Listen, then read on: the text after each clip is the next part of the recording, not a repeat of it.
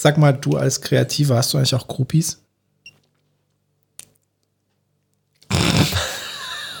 Passiert. Ah, Ja. ja. Es gibt verschiedene, verschiedene Aspekte, wo du Kreativität ausleben kannst. Und manche sind ähm, Groupie-affiner, glaube ich. Also wenn du eine Gitarre unterm Arm hast, passiert es noch leichter, ähm, wie wenn du jetzt irgendwie zeichnest. Geil. Ich habe tatsächlich selber mal diese Frage gestellt bekommen. Sehr gut. Ja, ich war in einem Medientraining, also habe selber ein Medientraining gemacht. Und die Medientrainerin hat mich ähnlich wie ich dich gerade aufs Glatteis geführt und so völlig aus dem Nichts diese Frage gestellt. Sehr gut. Und meine Antwort war ähnlich. Nur, dass ich DJ war. Oh, yes. Gutes Leben bei Ausgesprochen Ausgetrunken. Heute mit Marc Süß vom Sweet Spot Studio. Ausgesprochen ausgetrunken. Der Podcast für souveränes Auftreten mit dem Rampen-V. Und das bin ich. Mein Name ist Dr. Thomas Akokulis und ich bin der Rampen-V und Marc Süß vom Sweet Spot Studio und ich. Wir haben schon ein bisschen was getrunken heute, ne? Das ist wohl so. Läuft bei uns. Das Leben ist gut. Ja, das ist eine spannende Frage. Übrigens an dieser Stelle, es gab schon mal diese Thematik mit einem Gast und zwar mit dem allerersten Podcast-Gast hier mit Christian Hemschemeyer, der ganz offen über dieses Thema spricht. Der hat nämlich mal eine Lesung gemacht bei Invino Amicis, meiner Wein-Event-Reihe, und der hat einfach Groupies mitgebracht. Also der hat einfach einen Post gemacht und dann war so eine Traube von, von Groupies da und jedes Mal in der Lesepause standen die um ihn rum und Christian, Christian, ich habe so eine Frage. Das ist herrlich. Sehr gut. Ja. Das ist die ähm, enge Freundeliste von Instagram im echten Leben. Sehr gut. Ach, so machst du das. Enge Freunde. Ja. Ah, ja, ist auch gut. herrlich. Euphemismus. Eu Euphemismus. Ja, es ist, es ist großartig. Ich liebe es. Ich liebe es.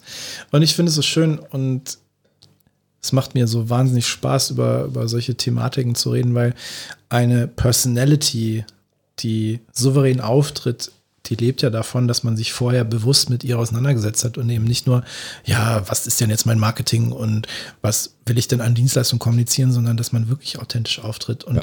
hey, wenn zu deinem authentischen Auftreten dazugehört, dass du dich mit Gruppis inszenierst, wobei bei Christian die Thematik auch vorbei ist, aber er hat das eben einmal so erlebt und es ist cool, es ist okay. Und gleichzeitig ist es auch ein, ein Wachstumsprozess, den du erlebst. Ja, und ich glaube, wenn du, das müssen nicht immer Groupies sein, Nein. aber ich habe gemerkt, dass wenn du, egal ob das unternehmerisch ist, ob du das äh, mit einem anderen kreativen Projekt hast, dass es ganz, ganz, ganz, ganz wichtig ist, deine, man kann es Entourage nennen, man kann es Crew nennen, man kann es Groupies nennen in dem Fall, aber ich glaube, dass es sehr wichtig ist, mit welchen Leuten du dich umgibst. Und dass du, es geht jetzt nicht darum, dass du dich mit Leuten umgibst, die dich total geil finden nur und dir nach dem Mund reden. Aber ich glaube, es ist wichtig, dass du dich mit Leuten eng umgibst, die deine Werte, deine Einstellung, deine Vorstellung von der Arbeit und vom Leben teilen. Und dann entsteht daraus was. Also nicht umsonst sind ja, keine Ahnung, Popkultur, sagen wir Hip-Hop. Die haben ja alle ihre Crew sozusagen. Und einer davon kommt dann groß raus, vielleicht, aber natürlich schafft das niemand alleine so. Und ich glaube, deswegen ist Groupies sozusagen um den, um den ähm, Rückschluss zu kriegen aufs Business. Klar, umgib dich mit Leuten, die dich bestärken und die dir den Rücken haben und wo du auf einer gleichen Basis aufbauen kannst. Ja, Ja, und es ist einerseits etwas, was dir den Rücken stärkt im wahrsten Sinne des Wortes, weil es dir Bestätigung gibt. Vielleicht auch in schwierigen Zeiten. Also das Tal der Tränen, das kennt, glaube ich, jeder, der etwas aufgebaut hat, egal ob es jetzt ein Business ist oder was Künstlerisches.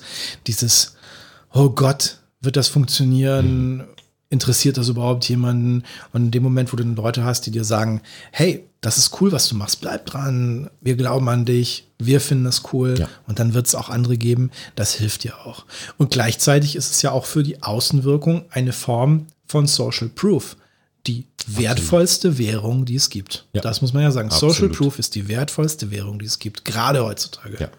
War sie schon immer und gerade heutzutage umso mehr im Aufmerksamkeitszeitalter, Ja. wenn du Aufmerksamkeit von außen bekommst, die bestätigt ist in Form von, ja, das kann wie du es so schön mal gesagt hast, in, in so, einer, so einer metrischen Geschichte sein, mhm. also messbare Zahlen, aber es kann natürlich auch in Form von Leuten sein, die vielleicht gar nicht so viele sind, aber die Schlüsselfiguren sind, ja. die, ja, egal ob es in deiner Zielgruppe ist, deiner Kunden oder ob es einfach in Form von, ja, selber Menschen sind, die eine gewisse Followerzahl haben oder die mhm. Schlüsselfiguren in ihrer Peer Group sind ja. und dadurch deinen, deinen Status erheben. Aber es, es geht immer darum, dass du connected bist und dass ja. du eben nicht Kunst für den Keller machst, sondern Kunst für die Welt.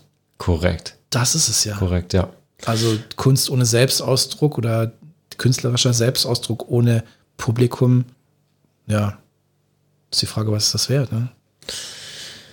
Vor allen Dingen heute, ich glaube, heute ist ja das Spannende, was passiert auch für Personenmarken oder überhaupt Marken, dass du das Thema Reichweite und Publizieren auf Social Media zum Beispiel mhm. in Echtzeit erlebst und machst.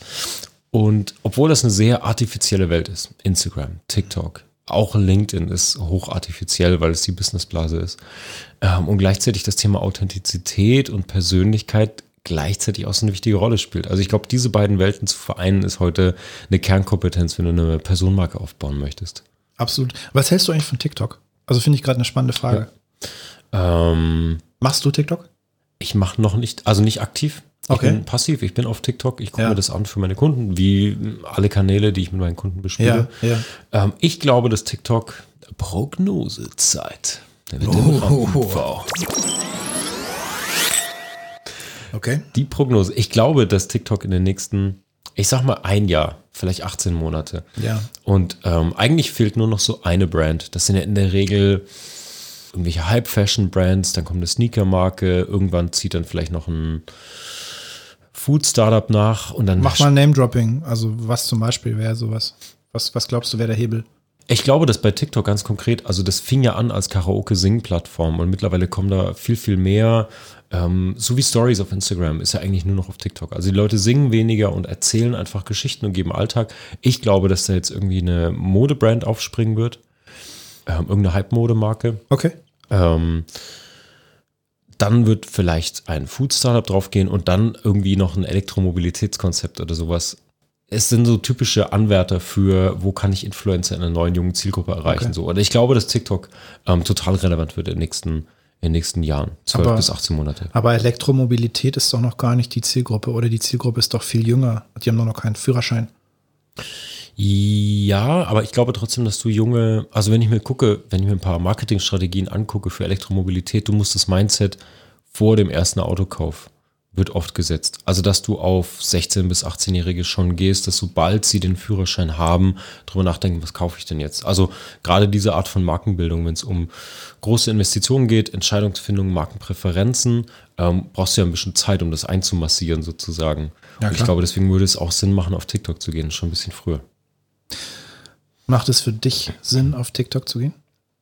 Es würde Sinn machen. Ich habe noch kein Konzept gefunden, um TikTok für mich zu erschließen. Ich bin aktuell auf Instagram, IGTV, ähm, auch viel Bewegtbild, viel Stories. Ähm, ich habe einfach für TikTok noch kein Konzept. Ich glaube grundsätzlich, ich hinterfrage noch, ob es ein Konzept ist, weil meine Zielgruppe aktuell eher Unternehmen, Unternehmer sind, auch Personenmarken, die ein gewisses Level an ja, unternehmerische Erfahrung haben, um auch die Arbeit wertschätzen zu können und auch bezahlen zu wollen, ehrlicherweise. Und ähm, genau, deswegen ist TikTok vielleicht als, ich äh, erkunde den Kanal gerade, aber eher für meine Kunden, nicht für eigenes Marketing. Okay. Was ist dein stärkster Kanal? Instagram aktuell. Instagram, mhm. dann LinkedIn. Okay, ja, ist bei mir ähnlich. Also Instagram auch stärkster Kanal. Ja. Die meisten Follower, die meisten Interaktionen, Response und Neukunden, alles Instagram. Bis hin zu Neukunden? Ja. Super. Ja, tatsächlich über Instagram am stärksten. KV per DM. Ziemlich gut. So sieht's aus. Absolut. So sieht's aus. Weinerlich. So, wird Zeit, dass wir wieder was trinken hier. Oh ja. Ein bisschen die Luft aus dem Glas lassen hier. Mm. Herrlich. Oh, ich liebe dieses Geräusch. Hm. Das ist großartig. Wir trinken den Wein, den ich mitgebracht habe. Wenn du die letzte Folge gehört hast, dann weißt du, dass in dieser Woche mit Marc eine Besonderheit ist. Normalerweise ist es so, dass ich meine Gäste frage, was trinkst du gerne? Und dann bekomme ich eine Antwort, zum Beispiel, oh, ich mag einen Grauburgunder.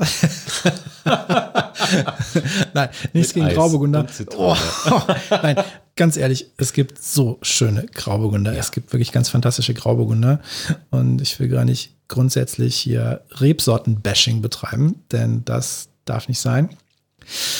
Gleichzeitig fand ich es total spannend, dass du gesagt hast, von dir aus angeboten hast, hey, wie wär's denn, wenn ich einen Wein mitbringe, den ich geil finde und du bringst was mit, was du geil findest und wir wissen gar nicht, welche Rebsorte, Mhm. weiß oder rot, einfach so, so irgendwie Tagesform, Ja.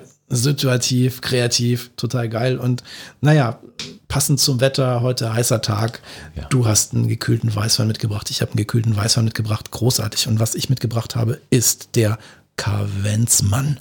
Kavenzmann ist ein, ja, auf jeden Fall passender Name für diesen Wein. Allein das Etikett, was irgendwie so ein bisschen Rockabilly, Motorradmäßig anmutet mit so einer, so einer Bikerbrille und, und so einem Retro-Optik mit so einem Hammer und ist das Hammer? Na, es ist so, ein, so eine freie Interpretation von Hammer und Sichel, die aber jetzt nicht in irgendeiner Form politisch ist, sondern eher wirklich so, so Biker-mäßig Ja, anmutet. Und dann auch der entsprechenden Schriftart. Großartig. Schau auf jeden Fall in das ergänzende YouTube-Video, in den Videopodcast rein. Da bekommst du auch über die Winecam einen visuellen Eindruck von diesem Etikett.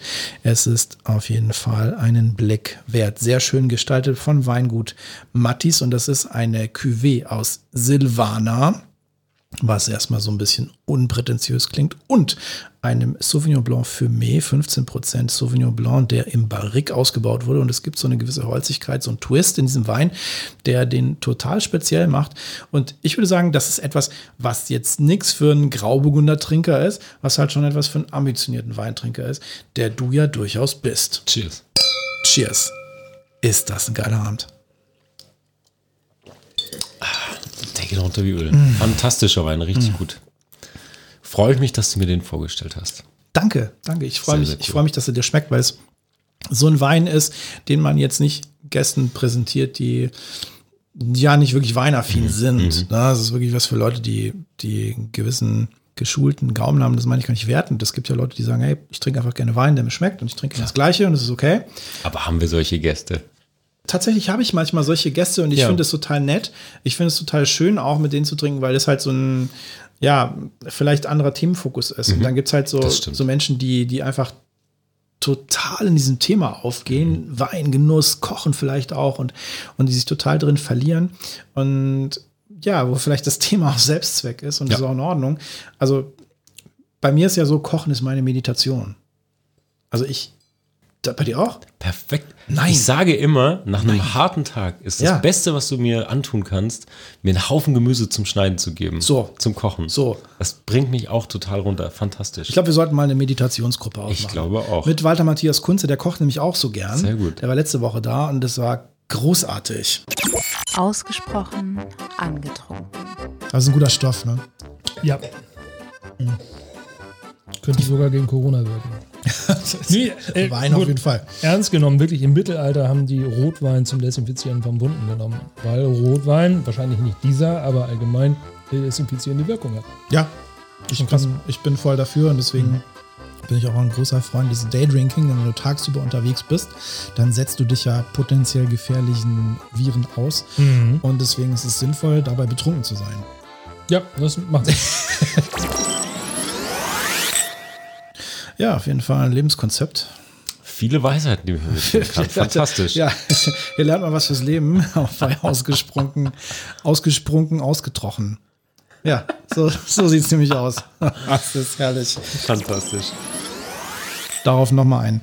Ja, so muss das sein. Eine Frage, die mich von Anfang an beschäftigt in unseren Gesprächen, die wir ja jetzt schon geführt haben, ist die Frage, die sich aufdrängt, wenn man sich deine eigene Heldenreise, deine Biografie anguckt. Denn so wie du dich inszenierst und wie du dich zeigst, ist natürlich ein, ein starker künstlerischer Aspekt dahinter. Und gleichzeitig hast du nicht zum ersten Mal oder bist nicht zum ersten Mal in der Gründung und dem Aufbau des Unternehmens beteiligt. Und da drängt sich mir die Frage auf, was bist du denn? Bist du Künstler oder bist du Unternehmer? Gute Frage.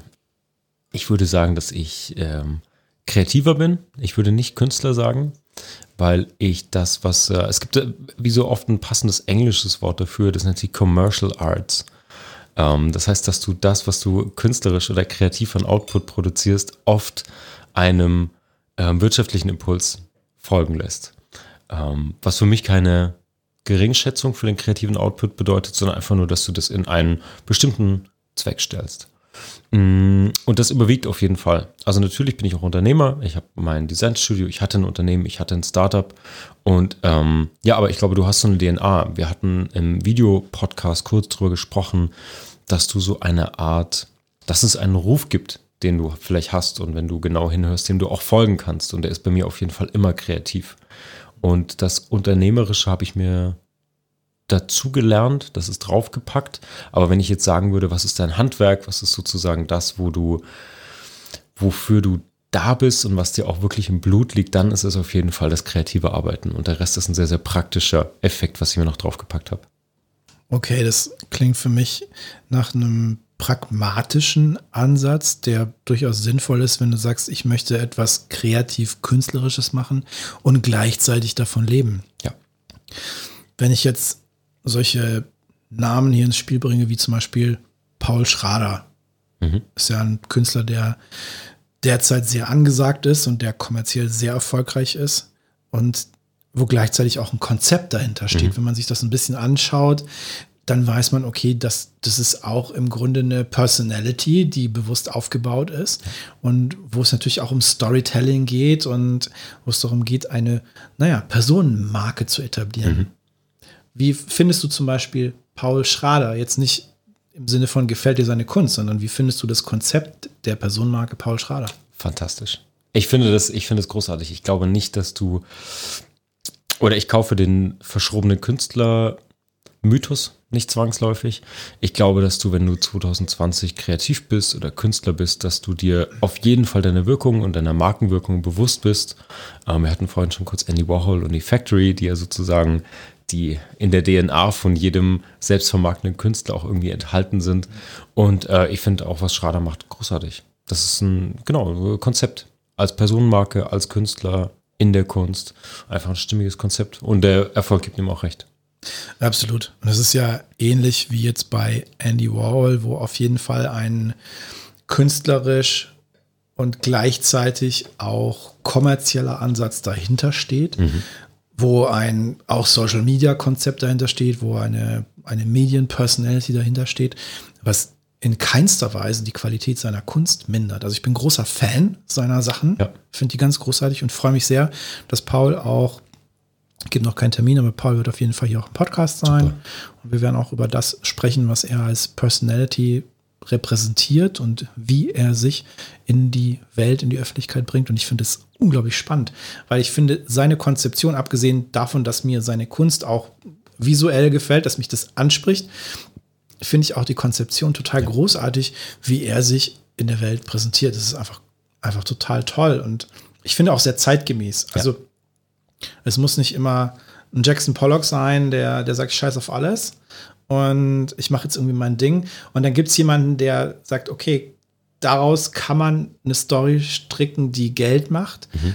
sondern eine Konzeption, die bewusst auch vom Künstler selber mit inszeniert und konzeptioniert wird, mhm. die ja seinen künstlerischen Selbstausdruck widerspiegelt und gleichzeitig aber eben auch einen, einen kommerziellen Aspekt berücksichtigt. Und ich glaube, das ist die Zukunft. Ja, und ich glaube, das gab es auch schon immer. Also wenn du die alte Fernsehaufnahmen von Dali anschaust, der mit seinem ähm, Ameisenbär in irgendwelche Talkshows geht und diese dadaistische Philosophie eigentlich auch in Talkshows reinträgt. Und dann ist es nur zeitgemäß zu sagen, ja, lass uns doch die Grenzen einreißen und wenn Kunst alles darf, dann erst recht das in der Freiheit und auch sagen, ja, dann ist das eben ein Gesamt. Vielleicht spricht man nicht über Konzept, vielleicht kann man das auch Narrativ nennen. Vielleicht hast du als Künstler nicht nur deine visuelle Ausdrucksweise, sondern du hast irgendwie ein Narrativ zu deiner Person und zu deiner Message, die du visuell ausdrückst, aber eben auch in deiner Person und in Medien. Ich glaube, das Narrativ zu definieren ist eine Aufgabe, die du im Hintergrund führst. Mhm. Und ich glaube, die mediale Ausdrucksform zu wählen, das, das ist der nächste Schritt. Also dann zu sagen, okay, ich, ich als ein Dali, der ja auch Filme gemacht hat, der, ich kann es nur nicht beurteilen, ich kann es nur einschätzen. Ich würde sagen, die Filme sind im Grunde eine Art Personal Branding Instrument gewesen, die dafür gesorgt haben, dass seine, seine bildende Kunst, dass die einfach höherwertiger wahrgenommen wird, dass das einfach ein Medium dazu beiträgt, dass er eine gewisse Präsenz hat und dass er seine Personenmarke, seine Personality noch weiter herausstellt. Mhm. In einer Zeit, in der noch niemand über Personenmarken und über Personal Branding gesprochen hat. Und ja, das ist ja sehr früh verstanden. Ja. Und, und, und das finde ich sehr, sehr spannend. Also diese Filme sind ja also das ist ja nichts Massenkompatibles, wenn du so willst. Auf der anderen Seite Absolut. ist es halt eine mediale Präsenz, die er erzeugt. Man weiß, dass er es hat und andere Künstler haben es nicht. Genau, genau. Und ganz klar auf Massenmedium Film gesetzt. Ja. Ja, ja, ja, ja, ja, ja. Auch mit den Möglichkeiten der damaligen ja. Zeit, ja, na klar. Und, und trotzdem im Rahmen dessen sehr gut umgesetzt. Und natürlich auch mit, mit der Person. Also man hat ja ihn gesehen. Also auch er hat sich selbst inszeniert. Also es war schon eine, eine Form von, ich stelle mich in den Mittelpunkt und nicht meine Kunst. Ja, absolut. Also geht es um eine Personenmarke, ja. die ein gewisses Produkt, in dem Fall bildende Kunst, mhm. veröffentlicht und verkauft und dadurch eben die, die Wirkung und auch den Wert erhöhen will mhm. durch diese mediale Präsenz. Aber ich finde den Prozess hochspannend, weil du kannst das ja immer wieder beobachten. Du hast es mit Künstlern, du hast es mit Musikern, du hast es aber auch mit aus anderen Bereichen, mhm, wo es teilweise gar nicht so trivial wird. Du hast, nehmen wir mal Sportler, du hast Fußballer, die vielleicht in der Nationalmannschaft sind und die plötzlich zur Personenmarke werden, mhm. obwohl die seitdem sie 16 sind vielleicht nur auf dem Bolzplatz sind ähm, ja gut, heute hast du 22 Millionäre, die irgendwie den Ball hin und her schießen, aber nichtsdestotrotz ähm, bist du dann irgendwann an einem Punkt und du hast eine riesige Reichweite, du hast eine riesige Verantwortung, einen riesigen Impact, dann nochmal zu entscheiden, ich muss diesen Rasierer zu be bewerben. Ähm, anders ist es, es gab mal eine Zeit lang eine McDonalds-Kampagne, wo ganz namhafte Schauspieler auch, manche hadern damit, manche sind total fein damit, ähm, aber die dann irgendwie für einen Burger werben. Und ich glaube, das ist eine ganz persönliche und aber auch ganz grundlegend wichtige Entscheidung, von der jede Art von Marke oder Personenmarke auch lernen kann, auch wenn du nicht so groß bist, ähm, das Fundament zu schaffen und von Anfang an zu sagen, wenn es funktioniert, was ist mein Narrativ, was sind meine Werte, was ist die Geschichte, die ich erzählen will, passe ich auf IGTV, passe ich auf LinkedIn oder würde ich McDonalds Werbung machen im ja, TV? Gut. Ich meine, IGTV und LinkedIn, gerade diese Plattform, das ist total spannend, weil einer der Menschen, die sich mit sowas wirklich meiner Meinung nach super auskennen, Gary Vaynerchuk, mhm. auch sagt, das sind die spannenden Plattformen. Absolut. Und TikTok. Ja. Abgesehen ja, ja, davon. Klar, klar. Aber er sagt auch, also Instagram ist das stärkste Medium und LinkedIn völlig unterschätztes Medium für Personal Branding, für Selbstpräsentation, Selbstinszenierung und den Aufbau von Marken großartige Geschichte. Gleichzeitig die Frage, abgesehen von diesen Medien, die ja sehr ja, zugänglich sind für jeden, mhm. wo du sehr einfach dich inszenieren kannst, wohingegen als Werbepartner von einer Firma wie zum Beispiel McDonald's ja doch eine gewisse Zugangsvoraussetzung beinhaltet.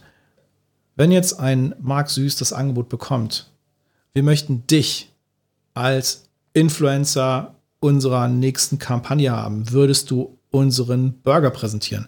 Was würdest du sagen? Würdest du es machen? Gute Frage. Hm. Ich vermute ja. Ich vermute ja. Mhm. Ähm, es kommt natürlich jetzt darauf an, ob sie den Marc Süß fragen. Mit Sweet Spot Studio, mit meiner Marke, würde ich es wahrscheinlich nicht machen. Als Personenmarke wäre die Frage, kannst du es machen oder nicht? Ähm, wie ist das Konzept dahinter? Aber grundsätzlich, wenn du die Budgets kennst, da ja. will ich mir jetzt nicht freimachen von irgendwelchen Eitelkeiten. ähm, wir haben genug Wein getrunken, damit ich dir ehrlich antworte. Ja, ja, ja. Natürlich, also wenn du Werbebudgets kennst, auch für so eine Sache. Ähm, ja, das muss man ganz klar sagen. Und ich finde, es gibt auch ähm, Persönlichkeiten, die damit total offen und fair umgehen und sagen, hey, damit habe ich mir ein Ferienhaus finanziert. Natürlich habe ich dafür Werbung gemacht, ist mir völlig egal, fair enough, ich hatte die Möglichkeit und dann ist es auch fein, das zu machen.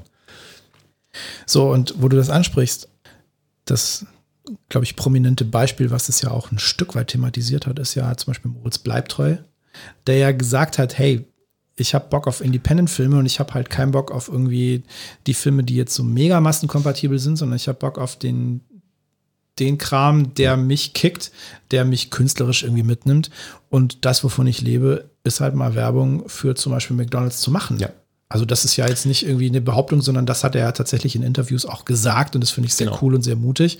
Und finde ich auch sehr realistisch, weil ich meine, auch wenn man einen Künstler oder Schauspieler wie Moritz Bleibtreu kennt, dann heißt das ja nicht, dass Bekanntheit auch deine Miete oder dein Haus bezahlt. Klar. So, du kannst bekannt sein und du kannst keine Kohle haben, gerade in Zeiten von Social Media. Und das ist etwas, was, glaube ich, viele der Rezipienten, der Konsumenten von Social Media gar nicht wissen. Die denken, in dem Moment, wo du Fame hast, hast du auch Kohle. Aber dass zum Beispiel Menschen wie eine, ja, Fernanda Brandao oder ehemalige andere Casting-Band-Mitglieder dann in Fitnessstudios arbeiten, um ihre Miete zu bezahlen. Das ist etwas, das weiß kaum jemand. Ja.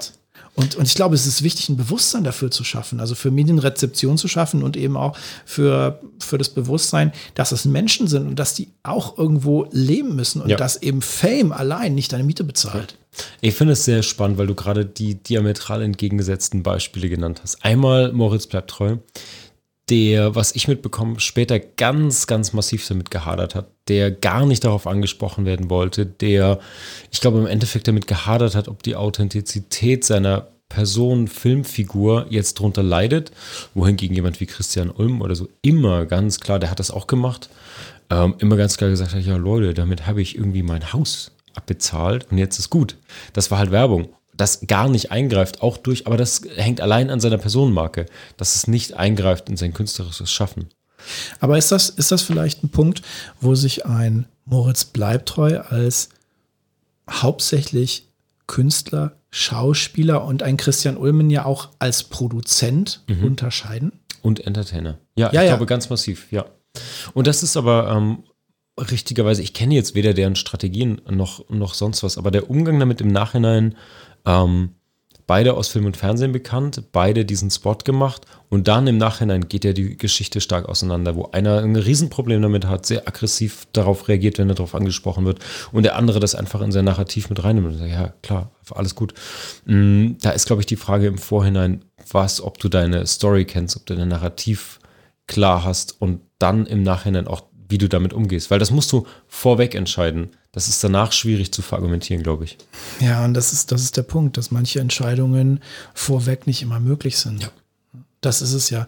In dem Moment, wo ich meine Story, meine Vision, meine Mission so ganz klar habe, kann ich natürlich einen Plan machen und ja, mach einen Plan und das Schicksal lacht dich aus. Dann kommt halt doch irgendeine Veränderung, ein Twist, eine Ver Veränderung im Sinne von auch Möglichkeit, Chance, die möglicherweise durch äußere Bedingungen, wie zum Beispiel sowas, was wir gerade jetzt erleben, Corona-Krise, induziert sein kann, gleichzeitig aber eben auch durch persönliche Veränderung oder Live-Event, ohne es werten zu wollen, also nicht nur Lebenskrise, sondern wirklich lebensverändernde Ereignisse, die nur für dich relevant sind, die dich trotzdem ins Grübeln bringen und dich ins Überlegen bringen, was will ich eigentlich, wo will ich hin, was will ich mit meinem Leben machen, wo will ich mit meiner Karriere hin und dich entsprechend auch umlenken, also von einer Grundidee abbringen oder dich reframen, um diesen Begriff zu benutzen, und eine neue Richtung festzulegen, dich in eine neue Richtung zu lenken, die vielleicht mehr deinem zukünftigen Ich entspricht. Und ich glaube, es ist auch ein ganz wichtiger Teil der Anerkennung deiner eigenen Entwicklung für die Veränderung oder für die Adaption deines Narrativs, deiner Personality auf die aktuelle Situation, weil du bist ja, du bist ja nicht mehr das Ich, was du vor 10, 20 Jahren warst. Ja. Ich auch nicht. Und das ist meiner Meinung nach gut so. Zum Glück. Ja, ja, ja, klar. ja, ja. Ja. Um Gottes Willen, also wenn ich, wenn ich so wäre wie vor 20 Jahren, dann, ich glaube, ich würde mich selber ziemlich langweilen. Ja, klar. Das zum einen vielleicht dein Umfeld. Ja, das ist sich immer treu geblieben. Das ist so eine, das ist so eine, äh, Floskel. Ja, so eine Parole von den Ultras, wie auch immer, ähm, die man sich als Personality immer, Ultras. Ja, genau, Personalities Ultra. ähm, aber was du angesprochen hast, fand ich, fand ich interessant. Ähm, es gab für mich, ich habe ich hab, ich hab ein paar enge Freunde, die sehr, ich sage immer festangestellten Milieu, ich meine das gar nicht fies, aber ähm, die einen anderen Lebensrhythmus haben und ihr Leben anders sortieren, als ich das mache. Und ich habe vor einigen Jahren entschieden, dass ich als Ziel habe, alles total eng zusammenzubringen. Das heißt, ich möchte nur noch mit Leuten arbeiten, auf die ich wirklich Bock habe. Ich möchte selbst bestimmen, wann und wie ich arbeite. Ich will hohe Flexibilität, wo und wie ich arbeite. Und ich will mich als Persönlichkeit ganz stark in das, was ich tue, einbringen. Das ist ein Entwurf.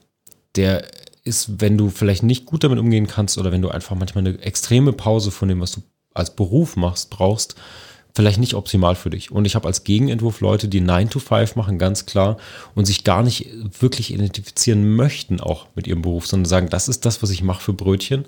Und dann, dann gibt es noch das private Ich, die das eher splitten. Und ich glaube, weder das eine noch das andere ist richtig oder falsch. Ich Mhm. glaube, jeder für sich darf entscheiden, darf das wirklich entscheiden Ja. und soll das auch entscheiden, weil dafür leben wir in so einer freiheitlichen Gesellschaft, dass das auch jeder entscheiden kann, was für ihn das Richtige ist. Und ich bin völlig bei dir. Ich bin völlig bei dir. Ich lebe dieses Leben, was ich lebe, weil ich es leben will, weil ich es wertschätze, weil ich es liebe, weil ich dankbar bin dafür. Und ich bin auch gleichzeitig völlig im Bewusstsein dafür, dass das für manche Menschen überhaupt nicht das Richtige sein kann, dass sie sagen, hey, ich finde es total geil, ich gehe von 9 bis 17 Uhr in mein Büro und ich mache da meine Zeit und ich mache meine Aufgaben auch gewissenhaft und ich gehe nach Hause und dann tangiert mich das überhaupt nicht mehr und dann habe ich völlig andere Themen im Kopf. Und ich bin halt so ein Mensch, ich bin halt im Grunde von, von Zero to 24, also, also ja, 24-7 bin ich halt mental in meinem Business.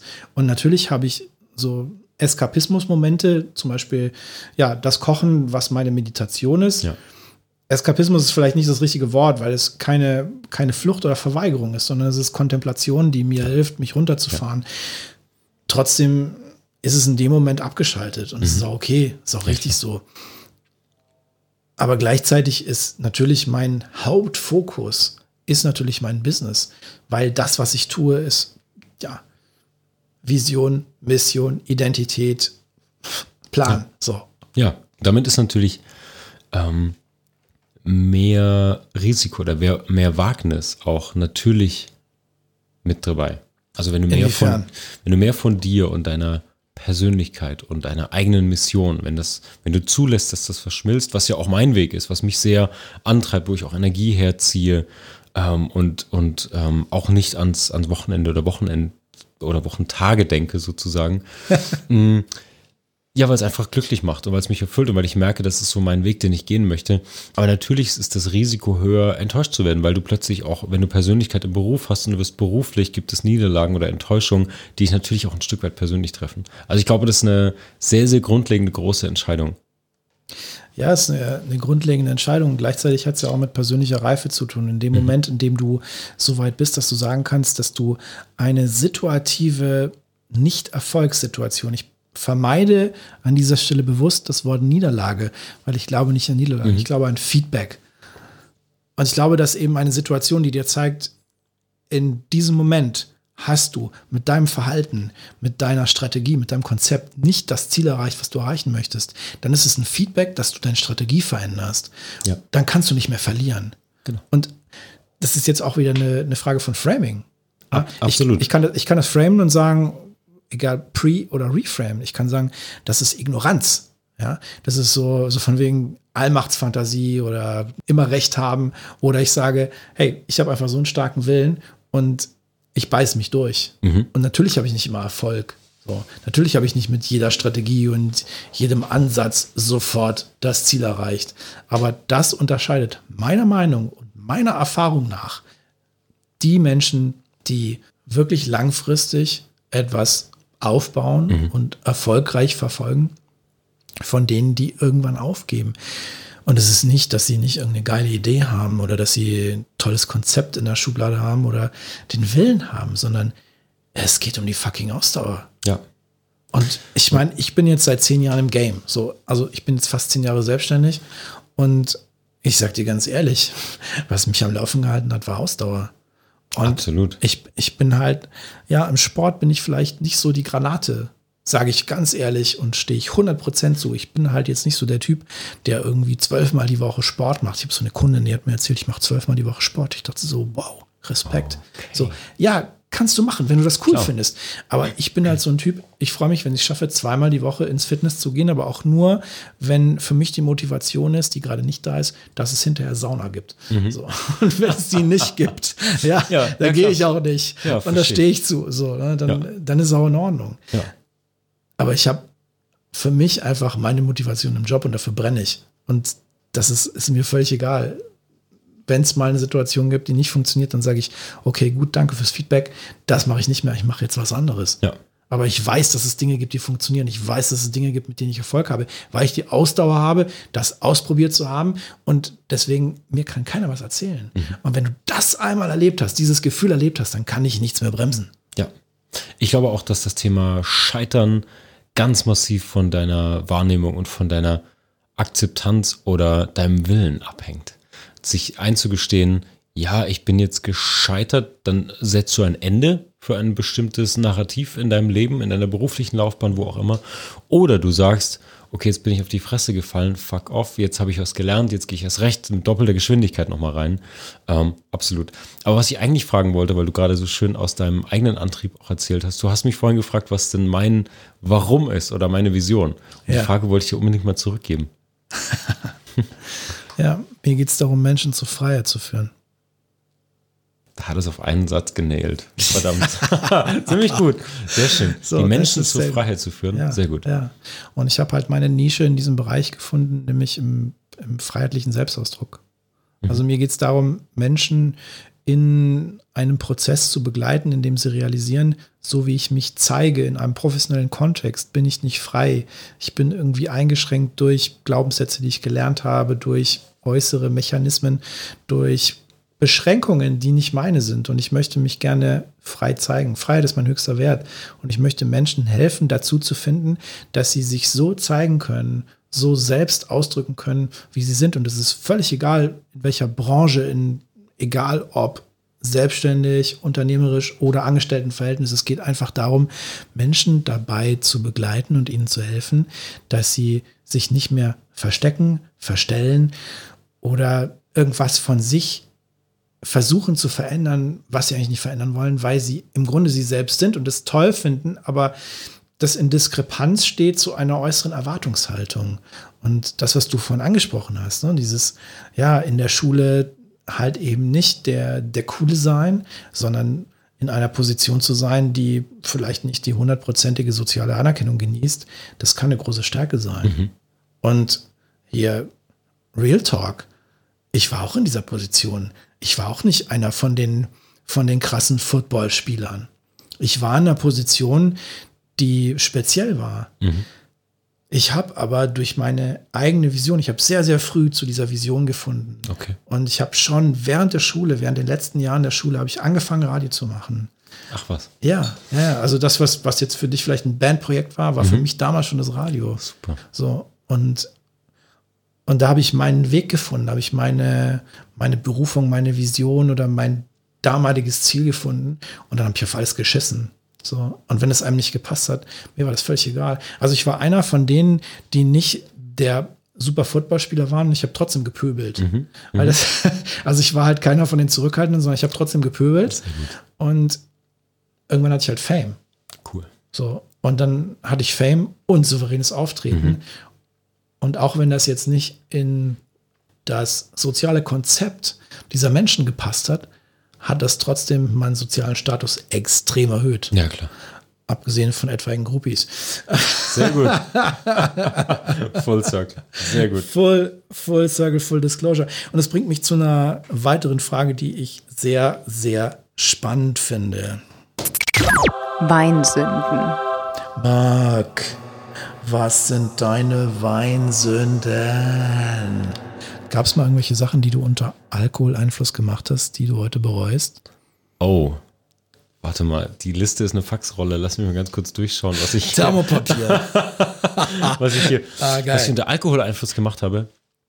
Mm, Im Business-Podcast würde ich sagen, dass ich mich zu spät an E-Mails gesetzt habe und peinliche E-Mail-Antworten geschrieben habe. Okay, jetzt the real shit. Im, ohne Business-Kontext würde ich, lass mich ganz kurz, gib mir eine Sekunde Zeit und schenk mir nochmal einen Schluck Wein nach und dann kriegst du eine richtig gute Geschichte, okay? Ist das ein Trade-off?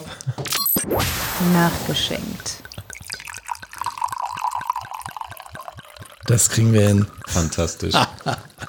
ich trinke mal noch einen Schluck. So, erste Flasche leer. Mission zur Hälfte erfüllt. Sehr gut. Muss ja gar nicht im Business sein, geht ja um dich als Mensch. Natürlich, natürlich. Es war nur meine Ausflucht, um weiter darüber nachzudenken und zu sortieren. Ja, ja, rhetorisch auf jeden Fall gute Lösung. Okay, sehr gut. Was ich in Weinlaune getan habe. Ja, Ich habe. Okay. Ähm, ich habe in Weinlaune mal versucht, mich als potenzieller Schwiegersohn zu akkreditieren in einem Urlaub. Das heißt, ich, das heißt, ich war mit meiner äh, damaligen Freundin ähm, unterwegs und dachte, es wäre ein richtig guter Zeitpunkt, ähm, jetzt mich über schwerwiegende Themen und ähm, die großen Fragen des Lebens ähm, mit ihren Eltern zu unterhalten. fuck yeah. Oh shit. Ja. Und das ging relativ nach hinten los.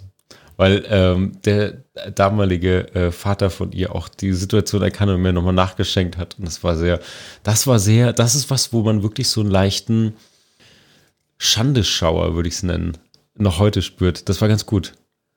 Nein, nein, nein, nein, nein, nein. Also Schande, das ist ja etwas, was durch externe Bewertung gemacht wird. Richtig. Ja, das, das hat nur mit deinem Mindset zu tun. An dieser Stelle mal ganz klar Sehr gut, sehr gut. Ja. Naja, das war sehr Coaching unangenehm. mit Dr. Kukulis. Das ist sehr gut. Ja, das war einer von ähm, doch vielen Momenten. Ja. Geil, geil. Und würdest du es heute nochmal machen? Ja. Jederzeit wieder. That's the real shit. Und real shit ist auch, dass der Kavenzmann leer ist und ich jetzt einfach nochmal zum Guru greife. Ja, bitte. Unbedingt. Ohne Wein ähm, funktioniert es ja auch nicht. Nee, also das Konzept dieses Podcasts heißt ja nicht ausgesprochen nüchtern oder ausgesprochen nippen, sondern ausgesprochen ausgetrunken. Richtig. So, und solange noch was im Glas ist, beziehungsweise in der Flasche ist, ist dieser Podcast nicht beendet. So lange laufen wir noch. ja, ja, das ist, das ist still running. So, ich mache jetzt einfach mal den Guru leer. Mach das. So, dann ist das Problem auch behoben. Sehr gut. Ach, ist das herrlich. Ich finde das schön und meine Vision für die Zukunft ist ja, um das jetzt an dieser Stelle mal anzubringen. Jetzt wäre nämlich so ein Zeitpunkt, jetzt würde ich gerne sagen, welche Fragen hast du an Marc? Wenn du jetzt eine Frage hast, dann ruf jetzt an unter Telefon und melde dich hier.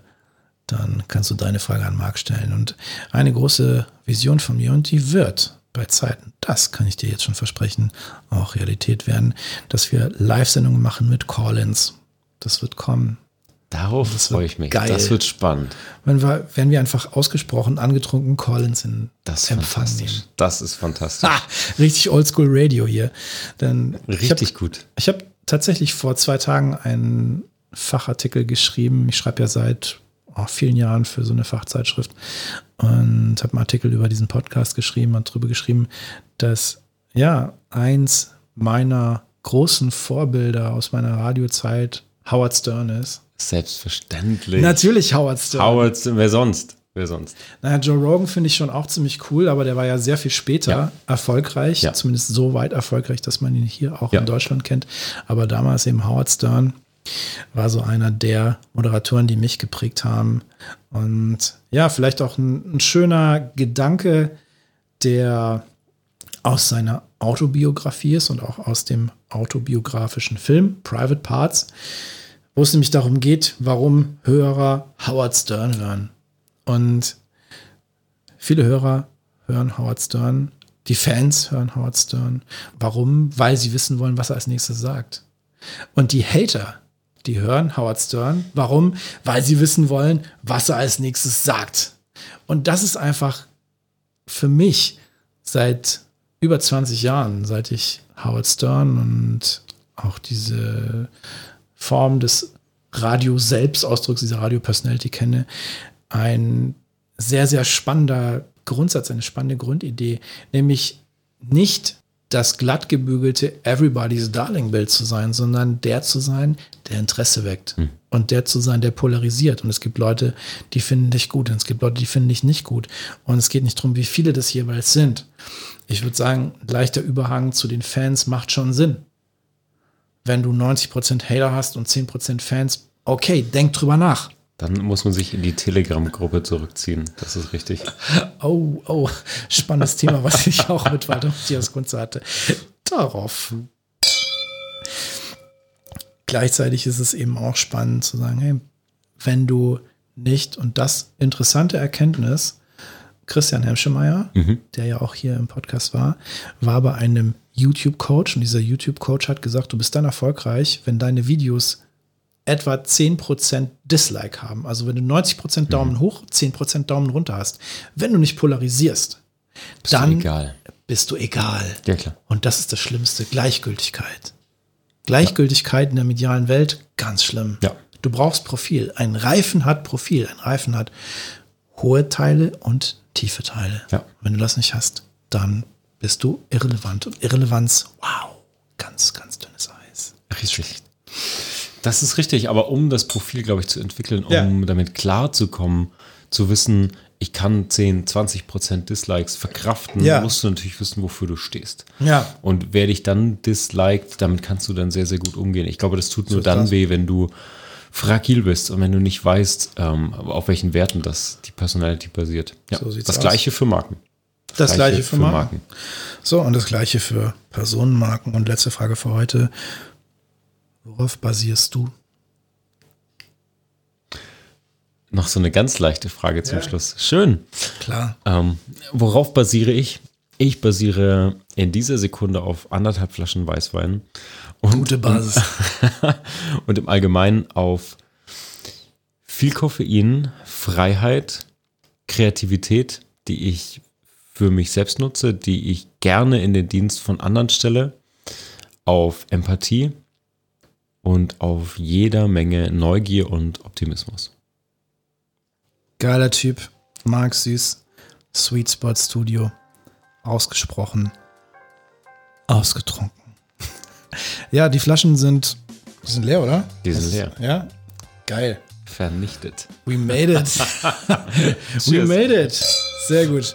Okay, das war ausgesprochen ausgetrunken mit Marc Süß. Schön, dass du da warst. Vielen Dank. Es war großartig. Es hat sehr viel Spaß gemacht. Danke dir, Thomas. Ah, Ich danke dir. Und ich habe ja meine Instagram-Follower befragt, ob sie mal Interesse an einem Kochformat hätten.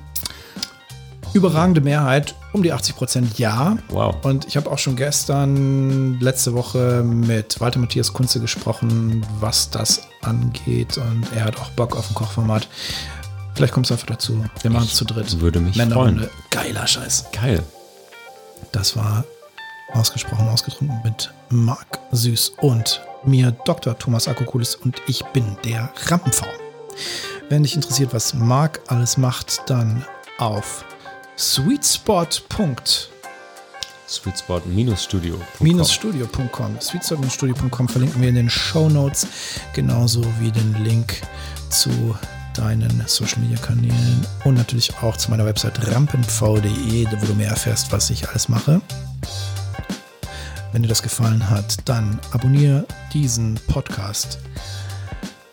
Liken, teilen, verbreiten und ganz wichtig, sag deiner Mutter Bescheid. Freitag geht's weiter mit der Rückblickfolge für diese Woche. Bis dahin, schöne Zeit und Gruß daheim. Und gönn dir reichlich.